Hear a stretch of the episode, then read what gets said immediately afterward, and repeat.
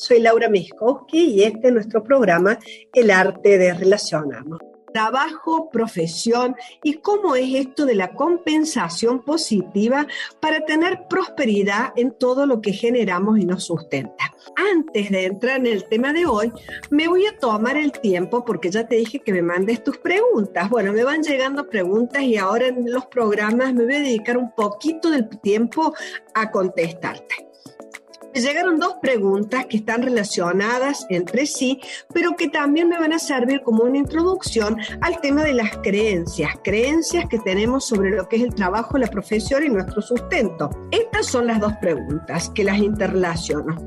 ¿Cómo actúa la percepción en el tema de las conciencias, en el tema de los vínculos y cómo cambiar la conducta? Eh, la persona que me mandó cómo cambiar la conducta me decía, uno intenta, pero ¿cómo se hace?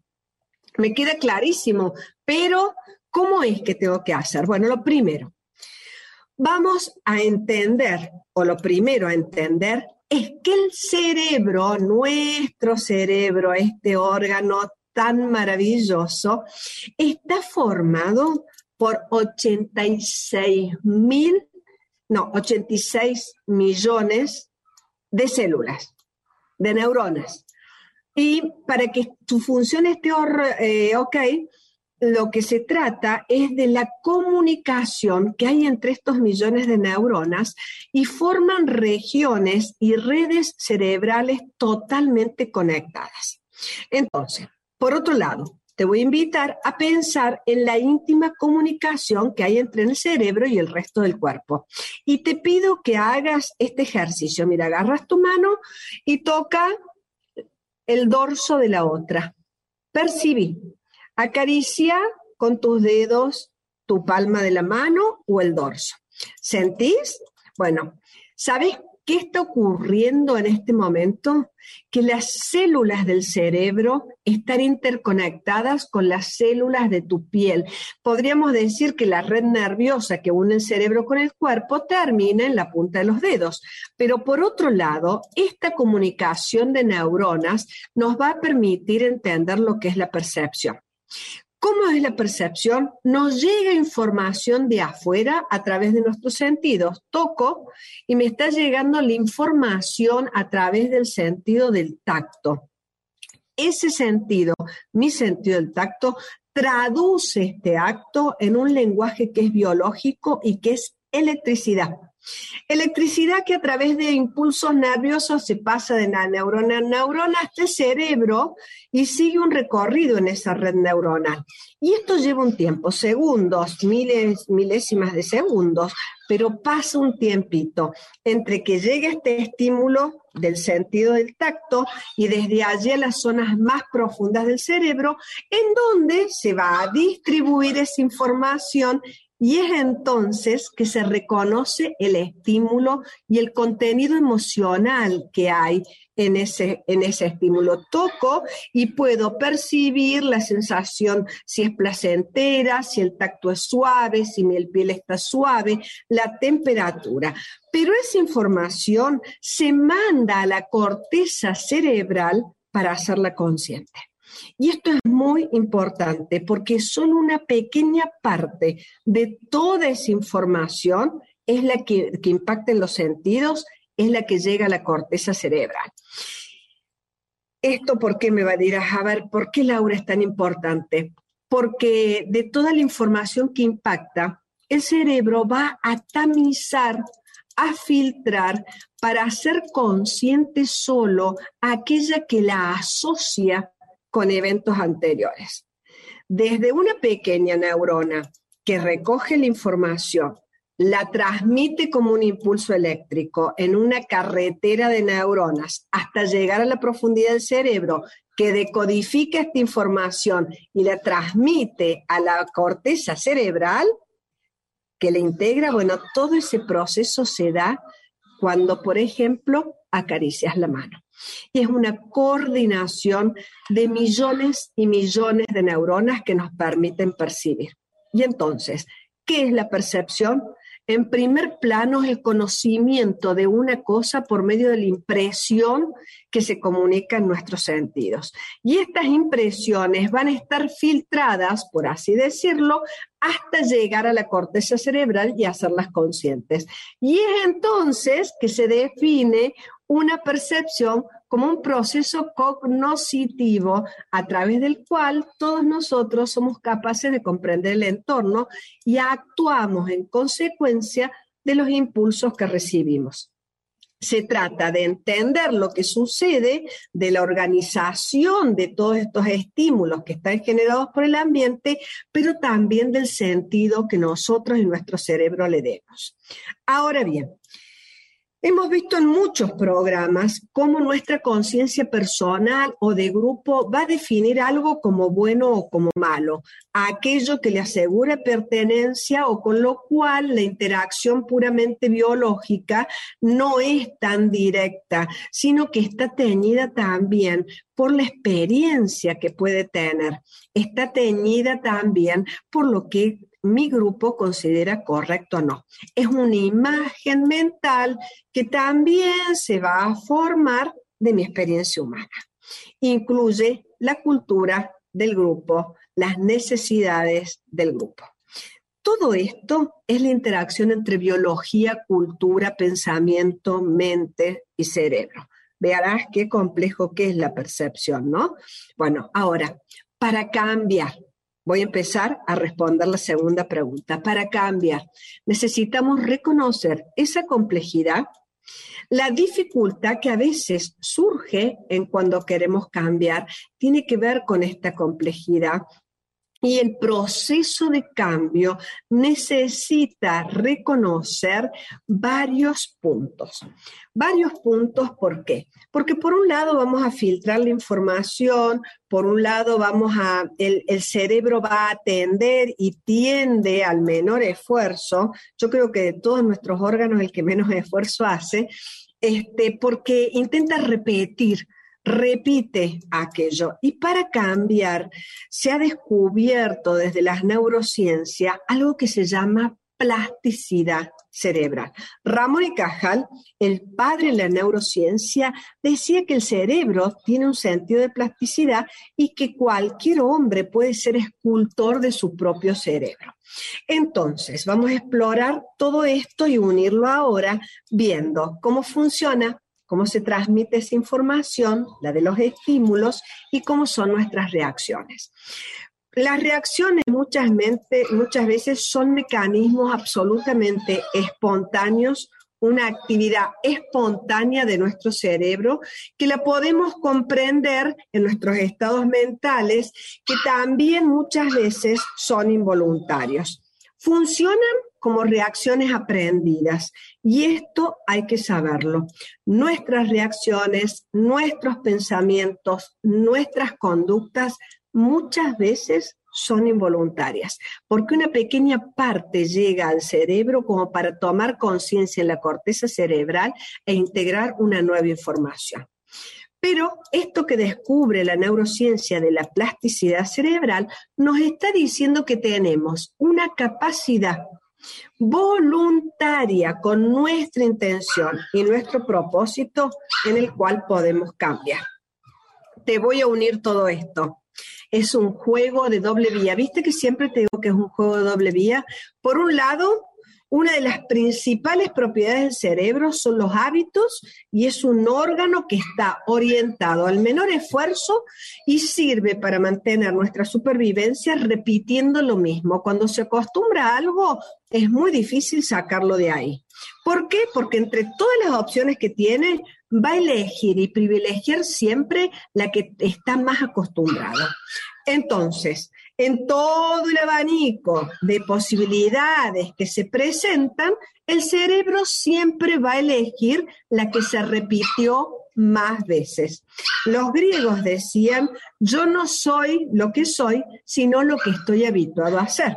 Y eso pasa en el cerebro. Entonces, si el cerebro está habituado a hacer algo y es perjudicial para mí, por ejemplo, un hábito perjudicial, fumar, si yo, o comer harinas, o una cuestión de conducta de un grupo que me limite. Bueno, nosotros nos centramos en que cuando queremos cambiar, esto no lo tengo que hacer, esto no lo quiero en mi vida. Bueno, el cerebro no lo entiende, no lo entiende y lo va a repetir.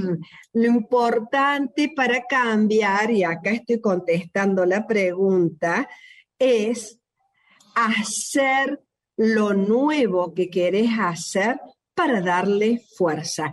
No le digas al cerebro lo que tendría que hacer, sino qué querés en tu vida. Entonces, él va a seguir conservando un hábito hasta que vos forjes lo nuevo. Para entender cómo se cambia, es muy importante que entiendas esto. El cerebro no entiende la negación de conducta que le hacemos. Entonces, no va a cambiar por negación le tenés que dar una opción.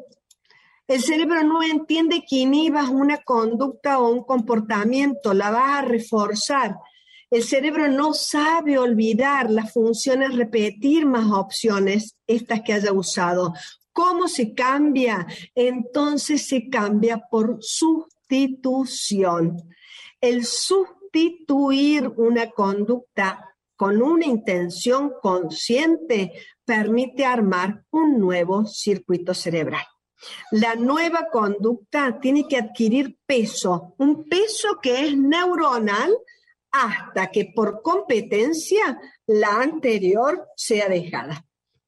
Entonces comienza a ser elegida una nueva percepción, una nueva manera de estar. Entonces, la percepción es un complejo eh, sistema cognitivo, biológico, pero también cultural, con el que yo percibo y en el cual mi cerebro va a filtrar a aquello a lo que esté acostumbrado y entonces para poder cambiar, en vez de decir esto no lo tengo que hacer, tengo que sustituir por algo nuevo, es decir, tengo que generar un nuevo hábito que por repetición tenga fuerza suficiente como para cambiar el anterior. Entonces, fortalecer intención y propósito es fundamental. Cultivar y sembrar nuevas conductas es fundamental. Elegir voluntariamente las conductas es fundamental. Y desde el lugar que estamos trabajando en este mundo de relaciones, fomentar optimismo, generosidad, generosidad perdón, y gratitud es fundamental. Bueno, ¿y qué tiene que ver, Laura, todo esto con el tema de hoy? Trabajo, profesión, compensaciones positivas, prosperidad, todo esto que tenemos pautado eh, charlar. Bueno, porque vamos a hablar de creencias, las creencias que tenemos sobre lo que es el trabajo, sobre lo que es la profesión, sobre lo que es la tarea con la cual genero mi sustento y por lo tanto mi prosperidad. Y ahora van las preguntas. ¿Qué creencias culturalmente nos cruzan con respecto al trabajo, a la profesión o a la generación de riqueza? Son creencias que van a actuar de manera reactiva y espontánea, habrás visto cuando te expliqué percepción en nuestro cerebro. Creencias que silenciosamente van a filtrar las conductas que creerás tener, por ejemplo, de prosperidad. Y entonces, comencemos a ver algunas creencias que limitan. Vamos a ver que estas creencias que limitan van a responder de manera diferente según el grupo social o cultural que pertenezcamos. Por ejemplo, algunos creen que el trabajo es esfuerzo. ¿Vos crees que el trabajo es esfuerzo? Bueno, los que venimos de familias de inmigrantes, posiblemente esa creencia nos informe que es esfuerzo, que era levantarse temprano, que era hacer las cosas con cierto dolor. Todas esas es una creencia. Quizá que es algo que hay que sufrir. Hay gente que piensa que el trabajo se sufre, que el trabajo se pesa, que quizá es una obligación para otros hay alguien que piensa, es una obligación, la, el trabajo es algo que estoy obligado, el trabajo no produce placer, no produce disfrute. Quizá otra creencia es que hay una conciencia de amos y esclavos, ¿no? Que me cruce pronto yo esté del lado de los amos o del lado de los esclavos, que maneje el poder sometiendo a otros o de pronto que me sienta sometido por aquellos a los que trabajo, ¿no? Otros piensan, por ejemplo, que tienen derecho y que es un derecho adquirido el trabajo. Me deben dar trabajo y me deben, por ende, dar sustento. Otras muchas personas, y esto más veces es lo que se cree, son fieles a quienes perdieron cuestiones o cosas o bienes en la familia y por ende también a veces en su destino actual o en su propia vida se pierde. Otros, por ejemplo, se han visto divididos entre la mamá y el papá y les resulta difícil elegir una profesión otros puede ser que tengan memorias de carencia que boicotean absolutamente toda la posibilidad de prosperidad. Esto, por ejemplo, está probado por los estudios que realizó el psicólogo ruso Robert Sapolsky. Él realizó un estudio sobre interruptores epigenéticos y que demostró, bueno, justamente que incluso dos generaciones después que una familia haya dejado atrás la pobreza, todavía había actitudes de ansiedad y una inseguridad de base que incluso cuando conseguían ser ricos, la mente y el cuerpo hacía eco de esa pobreza. Bueno, todas estas son creencias arraigadas en el alma de manera profunda. ¿Sabéis qué sucede con estas creencias? Obstruyen el fluir del sustento. Lo cierto es que con todo lo que te expliqué de percepción, con todo lo que te expliqué de cambio de conducta, con todo lo que hemos charlado hasta ahora de cómo funciona este, el tema de las conciencias, creo que podemos comenzar a formar nuevos circuitos neuronales y fortalecer con conductas nuevas nuevas creencias. Por ejemplo, comencemos a pensar, por ejemplo, a ver, mi trabajo. ¿Has pensado alguna vez que tu trabajo habla de vos? ¿Que es tu sello? ¿Y es tu huella? ¿Qué es lo que hago como compensación positiva de aquello que recibí que valoro? ¿Qué hemos recibido? Para Hellinger es muy importante este tema y voy a comenzar a contarte lo que dice el maestro Hellinger. Él dice, a veces distinguimos entre las áreas de la familia, la relación y la felicidad personal en las relaciones que están por un lado, de los campos de la profesión y el trabajo como por otro, como si acaso se pudieran separar. Sin embargo, tanto la familia, la felicidad y lo personal siguen las mismas leyes que en el caso del trabajo y la profesión. Las mismas leyes de éxito y fracaso, las mismas leyes de felicidad y desgracia, las mismas leyes de los órdenes de la vida y del amor. Dice Hellinger, cuando empecé a investigar las leyes del éxito y del fracaso en el trabajo y la profesión, cada vez más en las empresas y en las organizaciones salió a la luz que siguen los mismos órdenes que en las familias. La postura interior que lleva al éxito en nuestras relaciones y en nuestra vida en general y conduce a los movimientos que pueden sanar de lo que se vio afectado por otra circunstancia que nos limitó tempranamente, teniendo como consecuencia efectos profundos en el éxito de nuestras relaciones personales y al mismo tiempo en nuestra relación con el trabajo. Entonces, la primera invitación desde el maestro Hellinger es esto de tomar la vida, ¿no? Pero cuando llego a tomar la vida, ¿de qué me estamos hablando? Bueno, de la instancia profunda y espiritual que la vida tiene. Por ejemplo, pensar que mi primer éxito puede haber sido mi nacimiento y que lo que recibí como añadidura en el proceso de crecimiento también lo tomo. Y si yo tomo todo esto, mi vida, mi nacimiento y lo que recibí como proceso de crecimiento, puedo compensar positivamente a mis padres que me apoyaron y me sostuvieron con alimento, con educación y también compensar de una manera positiva a mis maestros. Te voy a dar un ejemplo de algo que pienso yo como Laura. Aquí en Argentina hay educación pública y gratuita. Nuestras universidades nacionales, por ejemplo, la UBA en Buenos Aires o la Universidad Nacional de Córdoba, son baluartes en el nivel educativo. Quienes hemos cursado en sus claustros, al recibirnos, como compensación positiva para quienes con sus impuestos pagaron nuestro estudio, tendríamos que ser unos profesionales excelentes, orientados al éxito y devolverles a todos aquellos que lo hicieran posible orientarnos al éxito, devolviéndole a todos aquellos que le hicieron posible el que nosotros hayamos estudiado. Y a veces no se mira eso, se cree que es un derecho, un derecho que yo puedo recibir porque así me corresponde. ¿Y te has puesto a pensar alguna vez así? ¿Te has puesto a pensar si sos un profesional recibido en una universidad pública, que ese estudio fue pagado por los impuestos de otros? Bueno, esa es una mirada bien diferente a la hora de pensar lo que es mi derecho a estudiar gratuitamente y que otros pagaran mi educación es un giro en el cambio que a mí me da una fortaleza. ¿Por qué? Porque me hace tomar lo recibido y yo solo puedo dar si antes he tomado el éxito en el trabajo, la profesión, en generar mi sustento, tiene que ver con la interacción que hago de manera activa en mi propia vida con aquello que antes tomé y que ahora estoy devolviendo.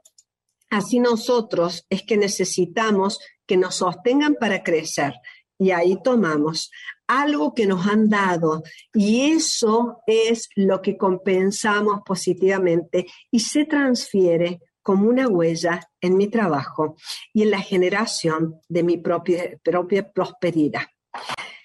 Y más te digo, aun cuando lo vivido haya sido difícil. Quiero tocar ese tema porque a veces este, hemos recibido un destino difícil, ¿no? Bueno, o cargas o de pronto nuestros padres no han sido lo que se esperaba que fueran, eh, pero todos podemos reescribir, esto también te lo digo en todos los programas, y aprender aquello que me fue difícil, tomarlo a ese destino difícil, porque nadie está condenado por lo que pasó en su familia, en su entorno o en su niñez. Puede que algunos sí llevemos ese destino como una carga más pesada que otros, Ok, pero tenemos un obstáculo más, algo más dificultoso, pero de ahí estar condenados y no poder cambiar el rumbo de lo que me sucedió es otro tipo de conducta, ¿no? Siempre hay ayuda disponible, por lo menos en mi Dios que no es mezquino. Y esta es una creencia la que te estoy diciendo, mi Dios no es mezquino, es una creencia que puedo cultivar conscientemente y entonces aquello que he vivido tiene algún giro que puedo modificar, nutrir o dejar de alimentar a fin de que lo que sucede me sea más liviano. Me traiga paz. Y fíjate que dije que me traiga paz, no estoy diciendo que me traiga felicidad. Vos sabés que yo creo que la felicidad por ahí nos ata, mientras que la paz y la serenidad nos libera. La vida completa viene con altibajos, con luces, con sombras, con sabores dulces y con sabores amargos pero no nos condena. El trabajo, la profesión, la manera en que yo genero mi sustento es la forma en que devuelvo a la sociedad de manera positiva todo lo que me ha sido dado, lo que he tomado, lo que reconozco, lo que valoro, lo que he podido tomar de mis padres, aquello en el fondo que creo que mi alma también merece. Entonces, como también aquello que yo creo que es mi compromiso, mi huella, que voy a dejar a los que vendrán. Te reitero, elegí voluntariamente las conductas que siempre te lleven a más.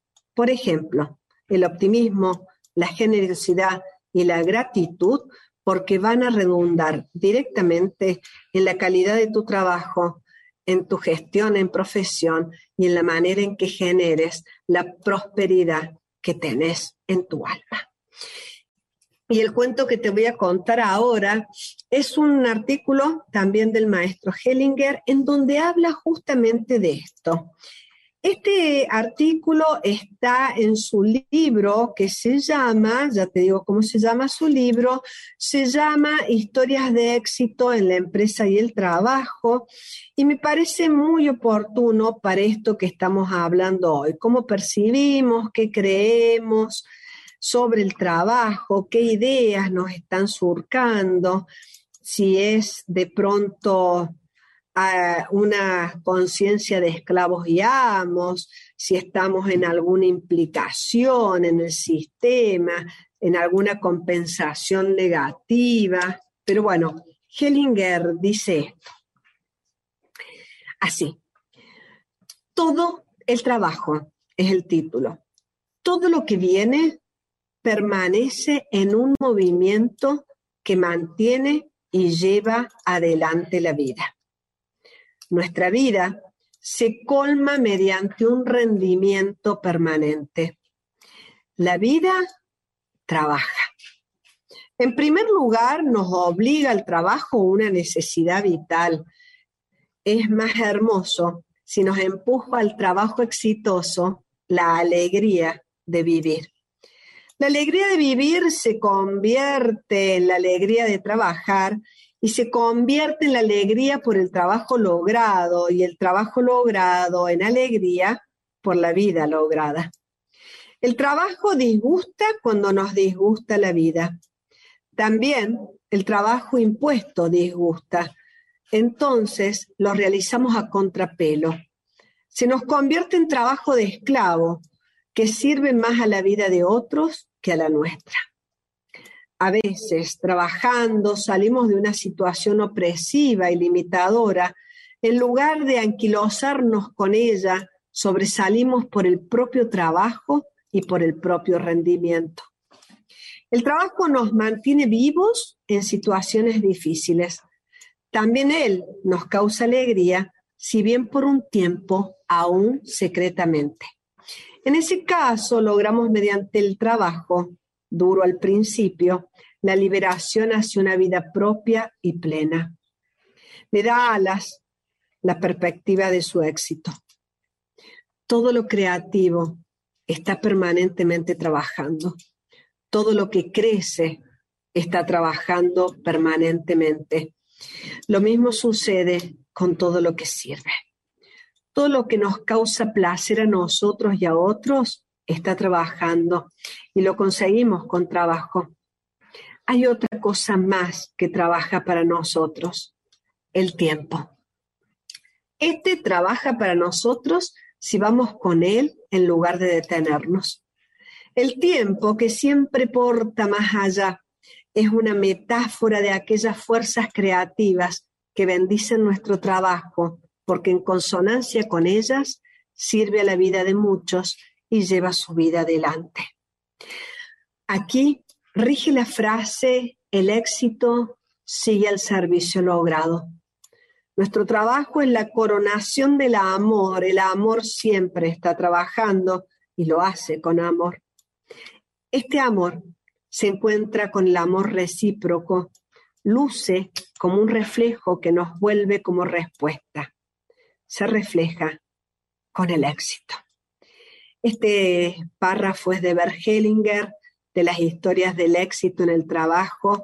Me pareció muy bonito compartírtelo como una filosofía que nos permita de pronto reflexionar y quizá cambiar alguna creencia que nos limite. Un último cuento de Hellinger. Hellinger habla aquí de la plenitud, ¿no? Y la plenitud, él dice lo siguiente, dice, la plenitud desborda no puede retener nada. La plenitud humana rebosa amor.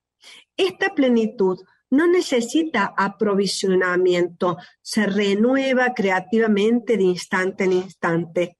Lo creador no conoce la carencia. ¿Viste cuando te digo mi Dios no es mezquino? Bueno, tiene que ver con eso. Así se renuevan nuestros éxitos devienen más al derramarse y se convierten en ganancia para muchos. Esta es otra imagen que quiero que te quede. Cuando vos estás trabajando, estás impactando a muchos, tu trabajo está hablando de vos, tu tarea habla de vos, cómo participás en la vida habla de vos, ¿no? Y nosotros derramamos en ellos. ¿Puede algo servir a más vida y a su plenitud creciente? Estos éxitos nos regalan la alegría del vivir. Obtenemos por ellos amigos. Y también esto es un éxito. ¿Acaso nuestro éxito más hermoso? Solo lo que es pleno, si permanece en movimiento, se vuelve más y más y más. Y solo lo pleno, que no permanece en movimiento, se vuelve insípido y se pudre. La plenitud fluye, se renueva cada vez que se derrama. A la inversa, perdemos lo que queremos conservar y retenemos. A pesar de que creemos tenerlo y poseerlo, se nos consume, se convierte en menos, se vacía lentamente. Si nuestro manantial parece secarse al cabo de un tiempo, ¿se acaba por eso? No, sigue fluyendo a través de otros, como la vida a lo largo de tantas generaciones. De modo parecido pasa con nuestros éxitos. Tiene un momento, pero no se secan. Todo lo que sirve a la vida prosigue con la vida. Y cuando nuestro manantial parece secarse, ascienden muchas nuevas nubes y traen lluvias desbordantes, lluvias cuyas aguas empujan por salir a la superficie a través de muchos manantiales y siguen fluyendo a través de ellos. Del mismo modo, nuestra vida y nuestros éxitos siguen caudalosos, creadores, a través de manantiales nuevos. Y saben que esto yo que he sido formadora de alumnos y de pronto he tenido escuela, de formación, de relaciones, es así. Uno va formando nuevos manantiales y esa gente va nutriendo a otras personas y se hace una red humana de conciencia maravillosa. ¿Qué significa esto? Cada uno de nosotros absorbemos creativamente lo que nos llega de la plenitud de otras personas y nos desbordamos para que otros muchos se alimenten con nuestra plenitud, con nuestro éxito, con nuestro amor y su amor. Es bellísimo comenzar a pensar de maneras mucho más creativas para resolver en lo cercano sobre todo estas creencias que nos limitan a la hora de encarar nuestro trabajo, nuestra profesión y cómo generamos nuestro sustento y prosperidad.